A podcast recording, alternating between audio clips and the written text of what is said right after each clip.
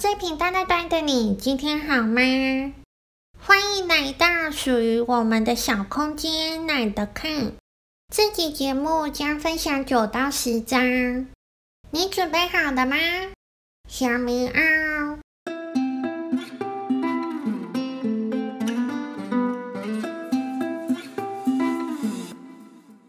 第九章，建立合伙制度。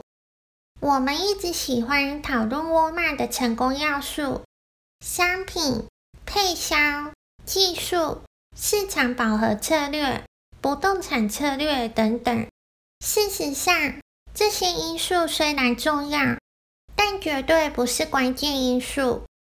公司之所以能维持这么长久，发展这么快速，是因为管理之间能维持相当良好的合作关系，同时和同仁之间也相处融洽。我所指的同仁 （associate） 是所有在分店、配销中心和货运卡车上的工作伙伴。薪资永远是零售业固定成本的最大支出项目。而固定成本的控制是决定利润高低的重要因素。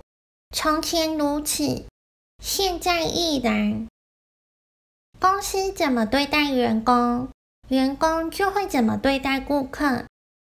满意、忠实的老主顾是沃尔玛的财源。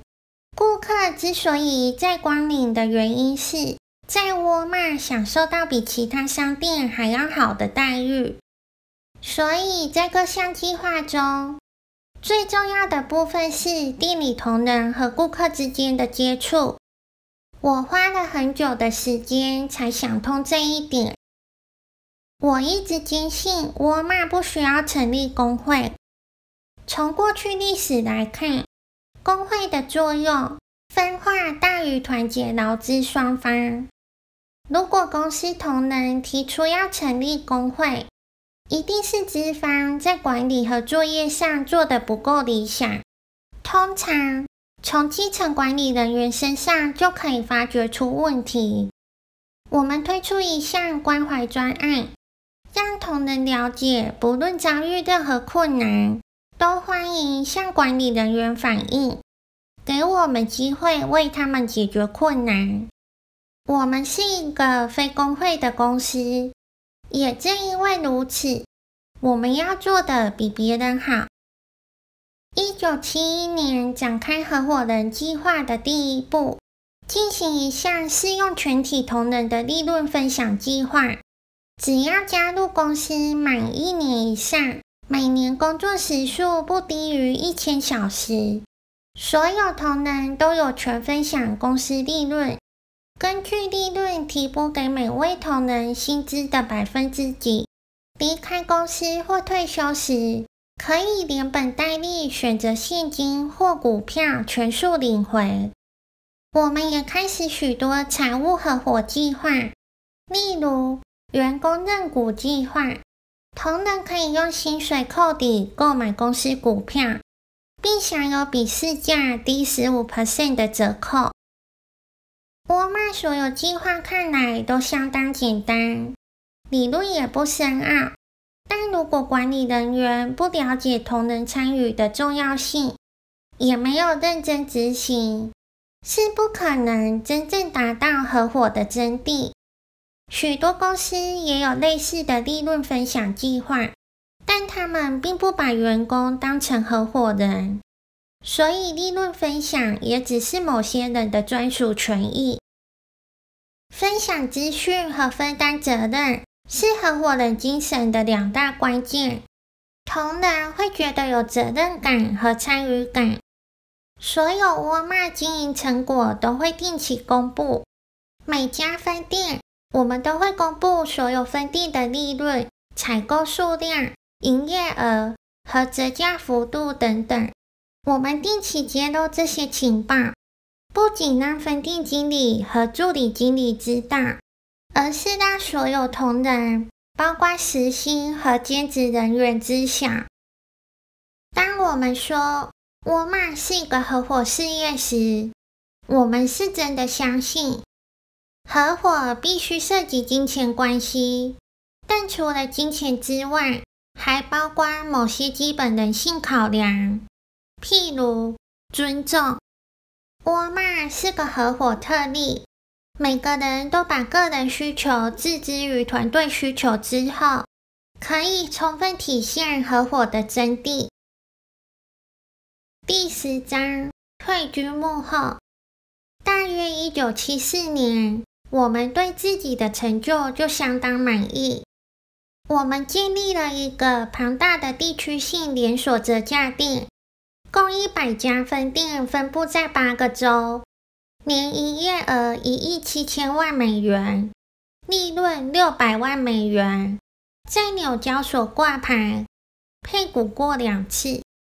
到这段期间为止。每个人都分享到成长的果实，全公司上下一片喜气洋洋。在我五十六岁的时候，已经完全没有债务负担，净资产是我初踏零售业时无法想象的天文数字。子女们也纷纷大学毕业，开始过自己的生活，人生至此，夫复何求？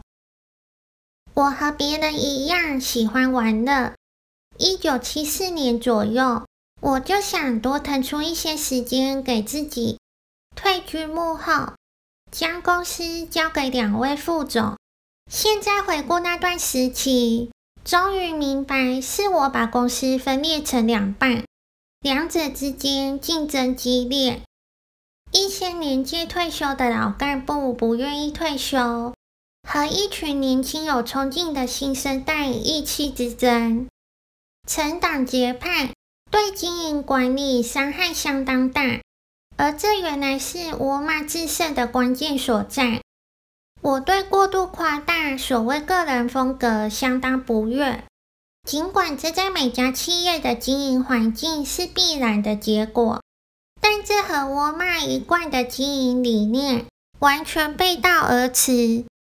一九七六年六月，在我退居幕后三十个月之后，我决定重新接管董事长和最高执行主管的职务。不难想象华尔街对这件事情的反应，很多人立即写信给我们，认为经过多年经营，沃尔玛的管理层已经无法再维系公司的团结力了。等一切尘埃落定。公司约三分之一资深经理离开，这是有史以来第一次显得前途黯淡。我不敢确信能否像以前一样顺利经营下去。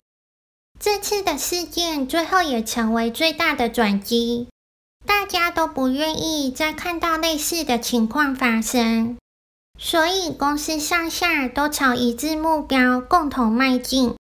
沃尔玛。再次跌破专家眼镜，以史无前例的业绩证明大家的看法是错的。新的经营反而比旧的搭配更能发挥功效，这是始料未及的。在沃尔玛的发展历史中，在需要的时候一直有适当的人才出现。从创业第一天开始，我和 Bird。就不断寻找具有我们所欠缺特质的经营人才，他们的加入使公司日渐茁壮。不论任何公司，一旦时机到了，该走的人还是会走，即使他们曾为公司做出极大贡献。每一个人都需要尽量接触公司的各个层面，最称职的主管。是能深入基层，并掌握企业整体经营理念的人。我常说的观念是：收敛自己的雄心壮志，尽力帮助公司同仁以发挥团队精神。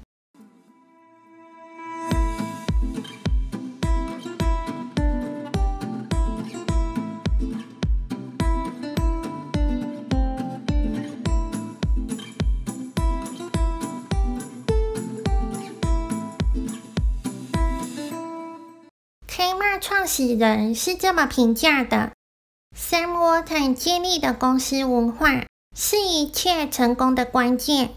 他可说是本世纪最伟大的企业家。下集节目将探讨沃尔玛的企业文化如何缔造这个零售帝国。别忘了订阅哦！我是 Black，你的拜读小书童。我们下集见哦。